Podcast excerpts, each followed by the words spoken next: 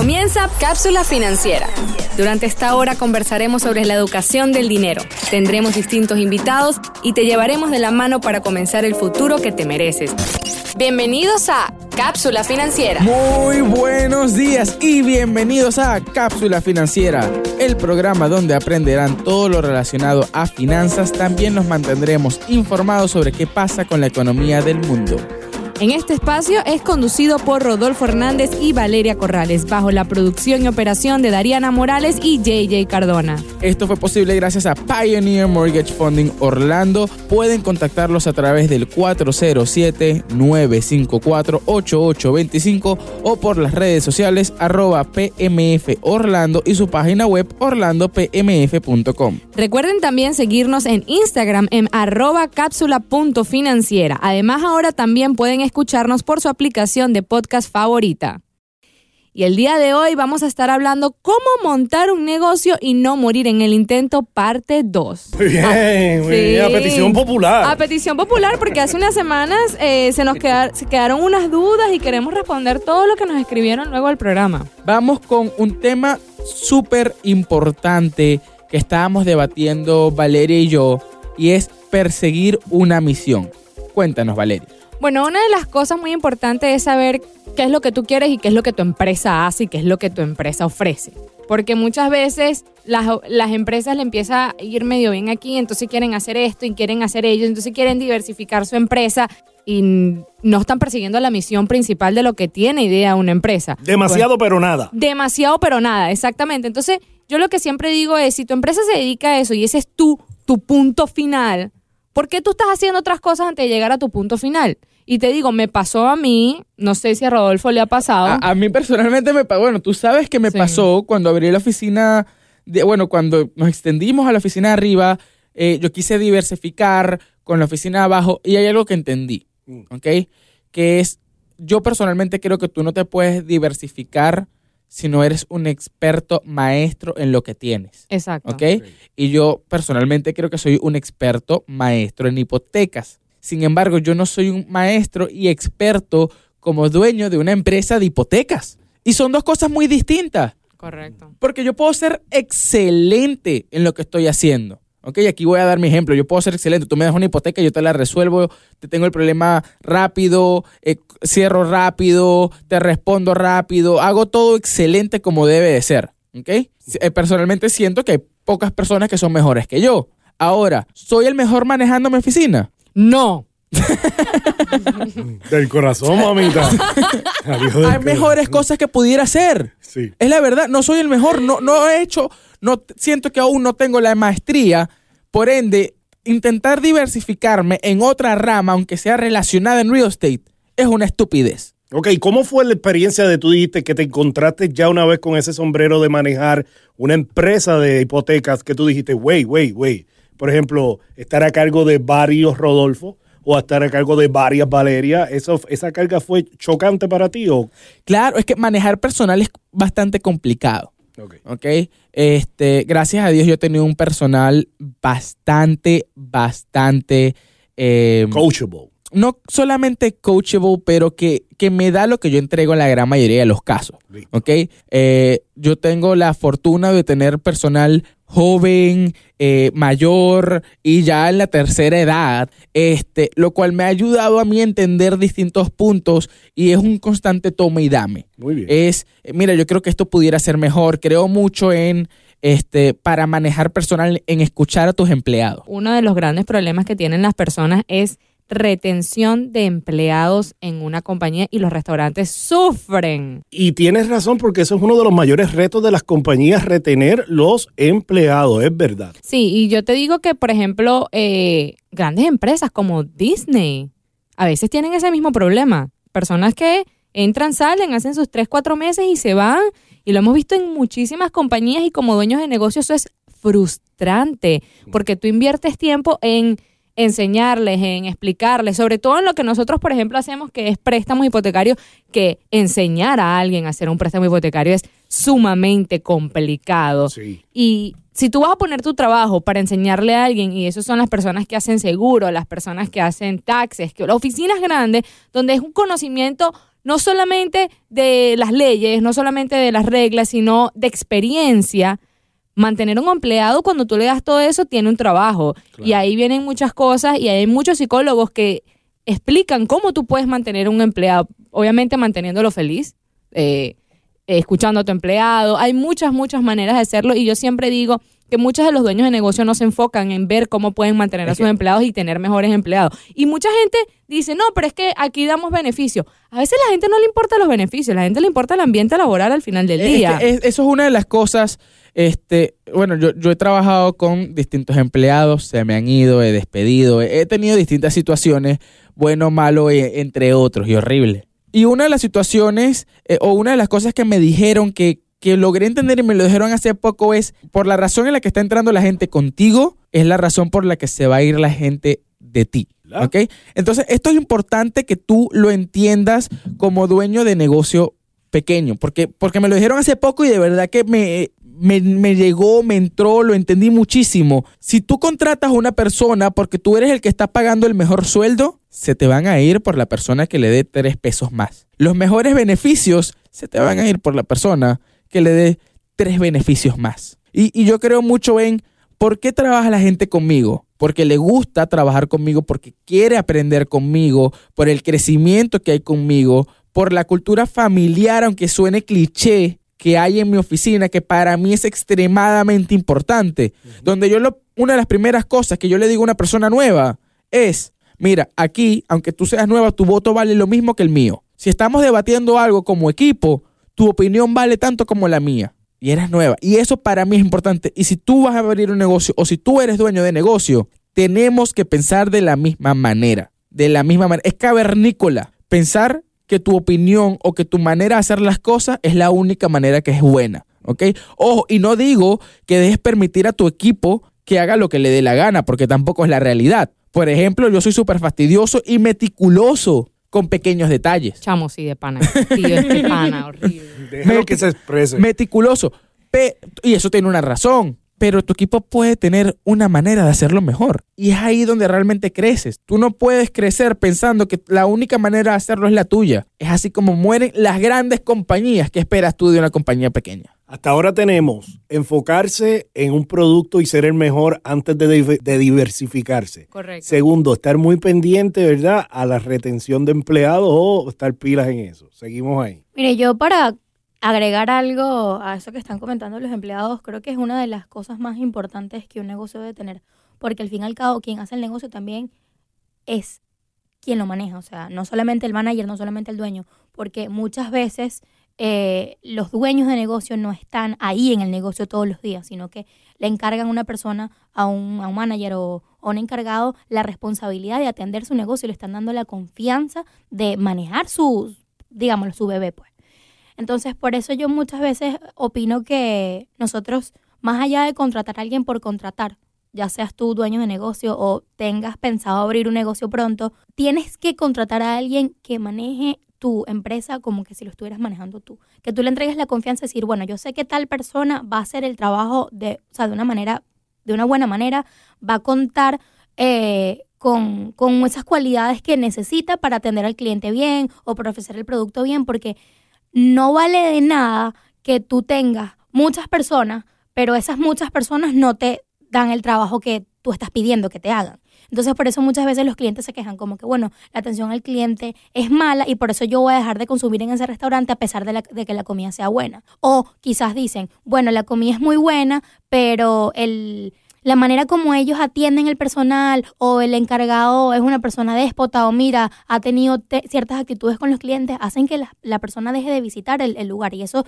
digámoslo, con restaurantes, con, no sé, una peluquería, eh, una tienda de mascotas, lo que sea. Muchas veces eh, las personas se olvidan de la atención al cliente por pensar de que, bueno, ellos tienen que ser, a juro, los mejores en, en su área y nos descuidamos de algo muy importante que es el manejo, el personal y la atención al cliente como tal. Hay una cosa que quiero agregar a Ariana y es que el talento, hay mucho talento. O sea, yo ido aquí a restaurantes donde digo, wow, yo no puedo creer que esta persona atienda tan bien. Ahora, si tú vas a pagar lo mínimo, no esperes que vas a tener una superestrella contigo.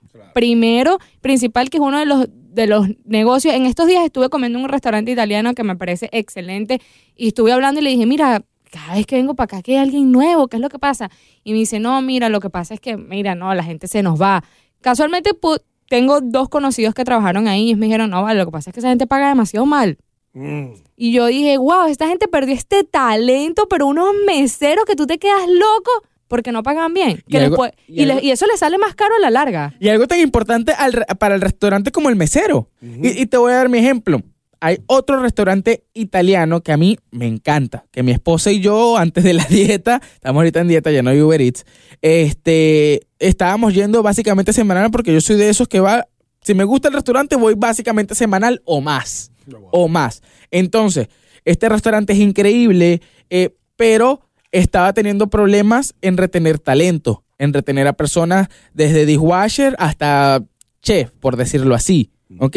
Luego estamos teniendo, estaba teniendo problemas eh, porque, en mi opinión, uno de los problemas que yo estoy viendo, el menú es demasiado grande. A lo Eh, mejor tiene tanta variedad que eh, a la eh. persona le da, o sea, overwhelm y dice, ay, no sé ni digo, qué quiero. Yo he probado de decirte, no sé, 10, 15 platos, donde la gran mayoría son buenos, porque no te digo que no, son excelentes, pero yo personalmente, siendo el dueño del restaurante, voy a hacer, o voy a preparar a mi equipo para hacer 30 platos, porque si está en el menú tengo que hacerlo, o me- mejor me enfoco en los 10 platos que estoy haciendo bien y ahí vamos creciendo. Tú dijiste una palabra bien importante hace unos minutos y es la palabra cultura. Es bien importante usted como patrono que nos está escuchando, que usted como líder, usted dé ese liderazgo con acción. Usted no exija, si de momento usted no se enrolla las manos, usted no pida que alguien trabaje horas extras si usted es el primero que se va, usted no le pida puntualidad a sus empleados si usted llega después, del después de los empleados. Es Y- una cultura. La y una, cu- cultura una hace- cultura, exactamente, la cultura de trabajo. Y una cosa que siempre le digo a los dueños de negocio que me dicen, conchale, pero es que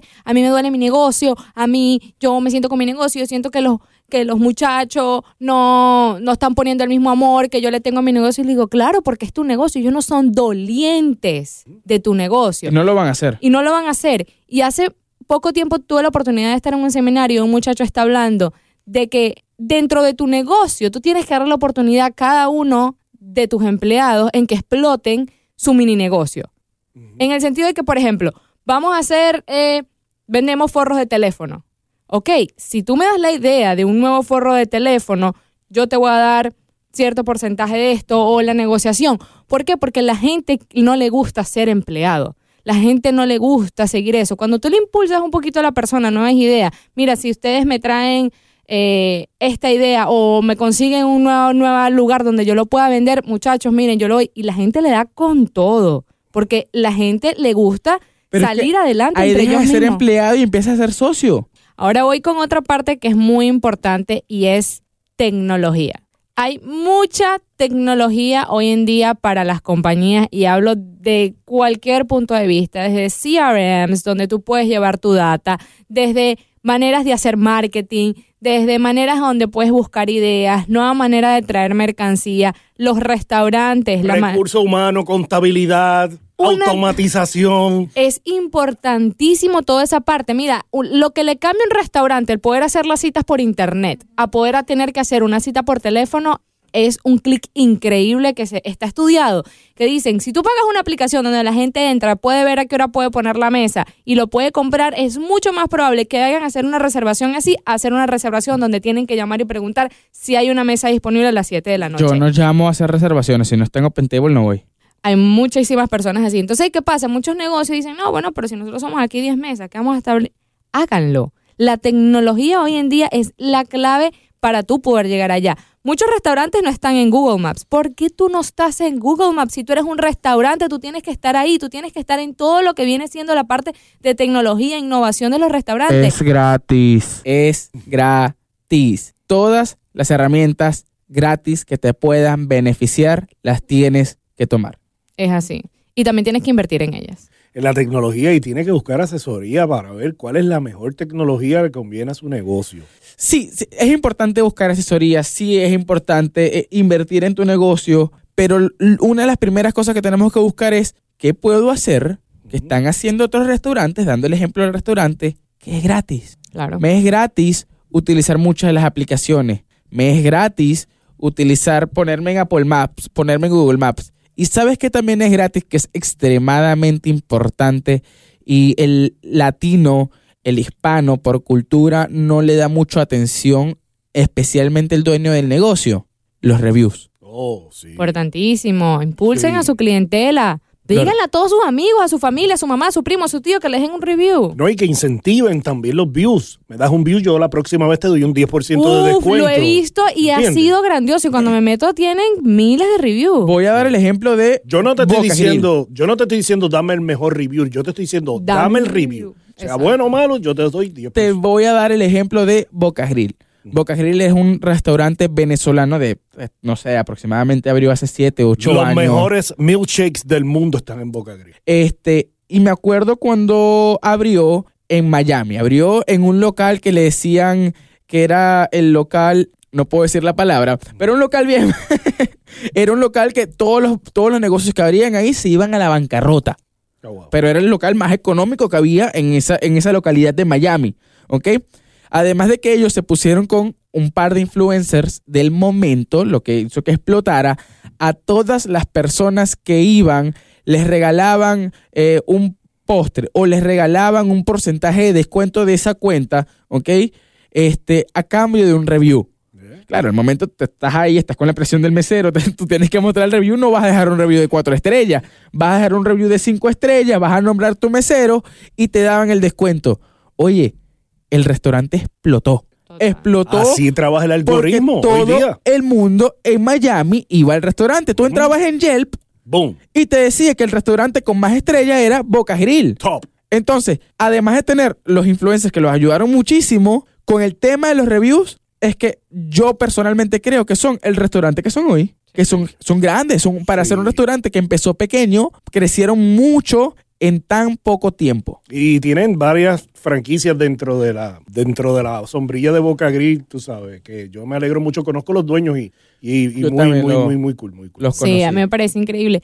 Y bueno, si la tecnología sabemos que es importante, y bueno, cada negocio tiene su tipo de tecnología, sus tipos de programas que pueden ayudarlos a crecer, pero ahí también me gusta algo que habla Rodolfo y habla de los influencers y ahí vamos con un poquito con la parte de marketing y eso también me recuerda mucho eh, Budare-Bistro en Miami, que yo lo veía por las redes sociales, yo me imaginaba que eso iba a ser un restaurante de, no sé, 45, 50 mesas, una cosa loquísima. Yo decía, Dios mío, yo necesito ir para allá y todo el mundo. Y cuando tú llegas, es un local súper chiquito, la comida muy rica, todo muy chévere, pero dices, wow, el alcance de las redes sociales y lo que es un buen marketing, lo que me hicieron venir para acá. Mm. Y que en ese momento no era un marketing costoso, porque eso sí te puedo decir.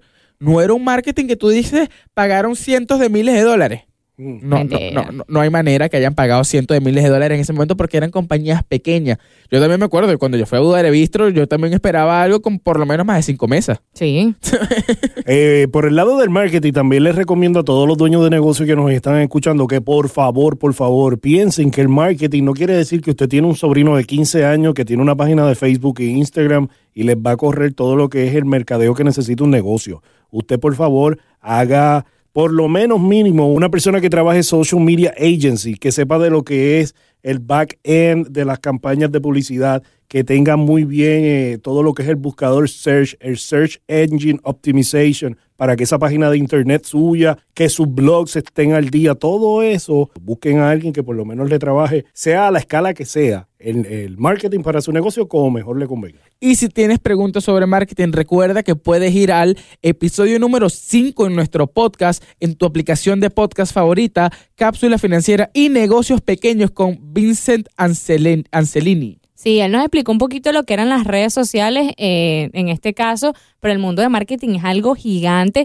y uno de los dueños de negocio me dicen, Valeria, es una inversión costosa. Yo le digo, sí, es una inversión costosa, pero tú estás en una posición donde tú puedes ir a freelance, es como se llama la página donde... Fiverr. Fiverr, Fiverr. Fiverr. Fiverr, tú vas a Fiverr y hay, imagínate, personas en tantos lugares existe haciéndolo por un precio súper económico y te digo, hacen un buen trabajo. Si tú quieres empezar trabajo. con una inversión y por ejemplo te digo, personas en Venezuela que trabajan y hacen, llevan páginas y te cuesta menos de 200 dólares al mes intentar llevar tu página de Facebook, de Instagram. Cada quien obviamente va a tener su precio, pero tú puedes empezar con un budget pequeño y luego cuando tu página vaya agarrando auge, bueno, obviamente tú tienes que ir midiendo tu nivel de inversión. Pero los dueños de negocios que me dicen, mira, me metí en lo que vienen siendo las redes sociales y he crecido como negocio. Y hemos visto acá, por ejemplo, en la Florida, negocios que han crecido y han salido adelante por las redes sociales. Una pista para que usted tenga una idea y alguien le vaya a hacer una presentación de marketing. La presentación de marketing usted descifra si es buena o mala cuando si el 90% de esa presentación le habla de futuro y no de la hora. Por ejemplo, el 10% tiene que ser de la hora, donde usted está ubicado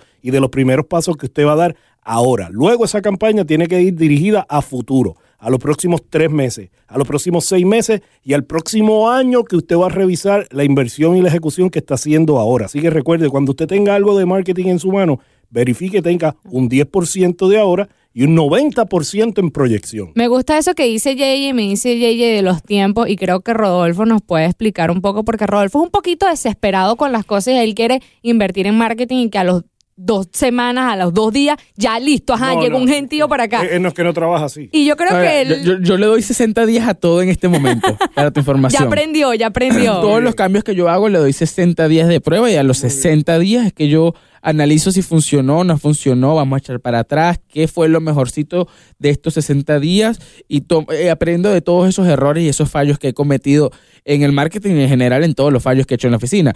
Pero eh, sí es extremadamente importante paciencia. No porque montaste un post en Instagram mañana, eh, te van a llegar 10 clientes. Eso no va a suceder. Ahora, yo les tengo una pregunta aquí para que ustedes visualicen el poder de las redes sociales en este instante. Ustedes cuando van a comer o tienen planes de salir, ¿qué es lo primero que hacen cuando les dicen un lugar? Como que, "Ah, mira, yo escuché de tal lugar. Yo voy para Instagram. Yo voy para Google Review. Yo también, a buscar fotos en Yelp. Bueno, a mí me pasa exactamente lo mismo y es donde vemos el poder de las redes sociales porque antes tú decías, bueno, eh, vamos a ir a comer a tal sitio, ajá, llegamos, la dirección y ya. Pero muchas veces ahorita como que yo no quiero ir a perder mi tiempo en un lugar donde la comida es mala o donde la atención es mala. Entonces por eso voy, busco fotos. Ya, yo soy de las personas que cuando va a un restaurante ya ella se sabe el menú antes para saber qué es lo que va a pedir, no perder tiempo.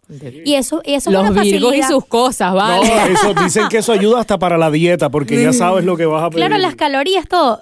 Ojo, Rodolfo, con la dieta, ya sabes. Entonces, es algo que muchas veces no vemos en el momento, pero tú estás utilizando la red social para adelantar lo que vas a pedir, lo que sea, y eso es cultura de, o sea, de marketing, porque al fin y al cabo, un negocio o una empresa o un servicio que no está en redes sociales no existe. O sea, ya este, ya este nivel de que estamos tan empapados del, del auge de las redes sociales, ya una empresa o si tú tienes un emprendimiento y tú decidiste no tener un Instagram, no tener una página de Facebook o no montarlo en Google, en, en Google, ya prácticamente ese negocio no existe. No Y existe. como dijo Rodolfo, Rodolfo lo dice aquí en cada episodio. Yo creo que en cada episodio él lo dice y en el episodio que él recomendó escuchar, donde hablamos de marketing, es que cuál va a ser tu distintivo. ¿Cómo Exactamente. te vas a diferenciar de los El valor agregado, por decirlo así. Y algo para cerrar que me parece bastante importante, me gustaría que diéramos, es el mantener un registro financiero detallado. Tú tienes que saber dónde se te está yendo cada dólar. ¿Por qué se te está yendo cada dólar? ¿Qué efecto tuvo ese dólar? Si estás empezando, esto es extremadamente importante. ¿Por qué? Porque voy a invertir esto en esto, voy a invertir esto en lo otro, voy a mover este dinero de acá para acá. Entonces tienes que ver el efecto que tiene eso en, en cada momento. Si tú no estás cuidando tu negocio y pendiente de las finanzas que tiene tu negocio, preparándote siempre, yo creo que es sumamente importante tener un fondo de emergencia y un fondo este, de respaldo para tu negocio, pues lastimosamente no vas a crecer, porque no todo va a ir como tú lo esperas. Va a haber meses buenos, va a haber meses excelentes, van a haber meses malos y van a haber meses horribles. Una de las cosas, eh, hablamos de los registros financieros de las compañías y es que a veces tú no estás listo para llevar un registro financiero a una compañía y tú necesitas a alguien que te ayude a llevar un registro financiero. No porque tú necesitas hacer una declaración de impuesto buena, no me estoy refiriendo a esa parte, me estoy refiriendo a que tú necesitas saber cuáles son los gastos que está teniendo tu compañía porque muchas compañías tienen un sobregasto y, y es ahí donde el negocio no llega a funcionar. Sobre todo la gente que tiene emprendimientos tiene gastos muy caros. Por ejemplo, en estos días estaba hablando con una chica y ella me dice, no, mira, yo estoy haciendo comida en casa y bueno, estoy haciendo y estoy haciendo el delivery gratis. Y me dijo, se me está yendo todo en el delivery porque obviamente yo estoy midiendo que yo estoy preparando un plato que me puede costar 5 dólares y voy a entregarlo y bueno, 8, eh, 3 dólares por plato, por decirlo así. Pero cuando tú ves todos los gastos que tú estás teniendo, ella me dice, también estoy ganando 50 centavos porque, bueno, porque ahora estoy poniendo unos platos más. Estoy haciendo el delivery, estoy entregándolo en una bolsita así. Y esos valores, esos gastos, si tú los tienes que tener permanentemente, tú tienes que agregarlo en el valor de lo que tú estás vendiendo. Y muchas veces no lo vemos así. Porque si tú estás entregando este tipo de cubiertos, este tipo de platos, este tipo de bolsa, este tipo de todo, eso es algo que te está costando. No son los tres dólares que te costó los ingredientes de la comida por hacerlo. Es todo el valor que tiene, incluyendo hacer el delivery, lo que cuesta tu plato. Entonces, muchas veces no medimos esos gastos correctamente y es ahí cuando nos vemos en una situación dice, bueno, pero hice todas las ventas, pero ¿y el dinero qué? Es que mucha, y es un error bastante común, las compañías y las personas se enfocan mucho en entró, entró, entró, entró, y no nos estamos enfocando en qué quedó. ¿Cuál es, ¿Cuál es realmente nuestro profit? ¿Cuál es la ganancia? Y si no nos enfocamos en la ganancia, no nos enfocamos en el profit, mira, pueden entrar 10 millones de dólares y puedes quedar en negativo de esos 10 millones de dólares. Sí, total, total. Puedes quedar en negativo. Es sumamente importante que sepamos a dónde va cada dólar, por qué va cada dólar y cómo estamos manejando todo. Ok, entonces vamos a culminar y les voy a preguntar aquí a todos que estamos, ¿cuáles creen que es el error más común que cometen las personas que abren una nueva compañía o un negocio? Eh, poca planificación. Poca planificación, me gusta. No buscar asesoría, la asesoría correcta. O sea, dejarse llenar la cabeza por comentarios de amigos, familiares, conocidos. Yo creo que ese es el error más grande para mí que comete una persona al abrir un negocio y al hacer cualquier tipo de plan, dejarse llenar la cabeza de personas que quizás no tienen el conocimiento necesario y adecuado para hacer lo que ellos quieren hacer. Ser irrealista. Yo creo que uno de los errores más comunes que tenemos en este momento es que tú te vas a Instagram, te viste tres videos de alguien que está hablando cualquier vaina y, ya tú te crees experto y lo que te están diciendo es lo correcto y, y abrir un negocio es sencillo. Oye, brother, ya va. No te digo que no lo hagas, pero hay que tener la realidad clara. Fácil no es. No vas a trabajar menos. Al principio no, no hay manera que vayas a trabajar menos y vayas a ser exitoso. ¿Ok? No vas a tener la misma libertad que tienes en otros momentos. ¿Qué pasa cuando tú te vas de tu trabajo? ¿Te fuiste? ¿Ya? Si se resolvió, se resolvió. Y si no se resolvió, eso no es tu problema. ¿Qué pasa cuando es tu negocio? Mira, pana, son las 3 de la mañana y tienes que resolver. No hay de otra. O resuelves o fallas como negocio. Eso es algo que tienes que tener en consideración. Y si tú no tienes suficiente commitment, si tú no le vas a echar las ganas que tienes que echarle y estás buscando algo fácil, dinero fácil, dinero rápido, quédate donde estás. No lo intentes. No lo intentes porque no vas a poder echar para adelante. Abrir un negocio no es soplar y hacer botella. Abrir un negocio es sudor, es sangre, es vamos a darle, es necesito ayuda, vamos a buscar un equipo, vamos a intentar, vamos a evolucionar constantemente. Desde el negocio más pequeño que es vender un stand de limonada hasta la corporación más grande que podamos tener en Estados Unidos. Problemas similares a distintas escalas. En distintas escalas, correcto. No, sí, yo creo que uno de los errores más comunes a las personas que abren negocios es el creer que yo lo sé todo y el no escuchar el cuando yo no lo sé todo. Porque muchas veces los dueños de negocios, sí, pero yo sé, sí, pero yo sé hacer, e-". sí, no, yo sé que eso es así, ajá, pero ¿por qué no lo haces? O sea, aprende a escuchar, deja tu ego y, aprende. Y como dice Ariane, busca asesoría, ve lo que estás haciendo y bueno, guíate de las personas que sí te van a poder ayudar a tener un negocio exitoso. Recuerda que no eres el único que ha abierto un negocio y por eso lo sabes todo. Hay muchísimas personas que saben más que tú y entiende que hay mucha gente que sabe más que tú. Es que, es que la persona que vive creyéndoselo todo es la persona que vive agarrando golpes todo el día. Total. porque se choca con la realidad de, de eh, adienche, esto no era así, eh, adienche, pa, pa, golpe, golpe, golpe. Pero es que es algo normal, el, otra vez, es, un, es estar constantemente aprendiendo, constantemente evolucionando, no hay manera. En el momento, personalmente yo creo que el momento en que yo creo que me lo sé todo, es ahí donde yo sé que no sé que nada. no sé nada. Si tú crees que te sabes todo en tu área, no sabes nada porque es que no hay manera, todo está cambiando. Todo cambia de una manera u otra. En todas las ramas siempre hay que estar constantemente aprendiendo. Y si quedaste con preguntas que espero que hayamos podido responder todas tus dudas en esta segunda parte, recuerda que siempre nos puedes escribir al 407-954-8825. Otra vez, muchas gracias a todos ustedes por escucharnos y les recordamos que este programa fue posible gracias a Pioneer Mortgage Funding Orlando. Los pueden buscar a través de su página web orlandopmf.com. Recuerden también seguirnos en Instagram en arroba cápsula.financiera. Además, ahora también nos pueden escuchar por su aplicación de podcast favorita Y en la conducción de este programa, Valeria Corrales y Rodolfo Hernández. En la producción y operación, Dariana Morales y JJ Cardona. Gracias por escucharnos y hasta el próximo sábado. Cápsula financiera.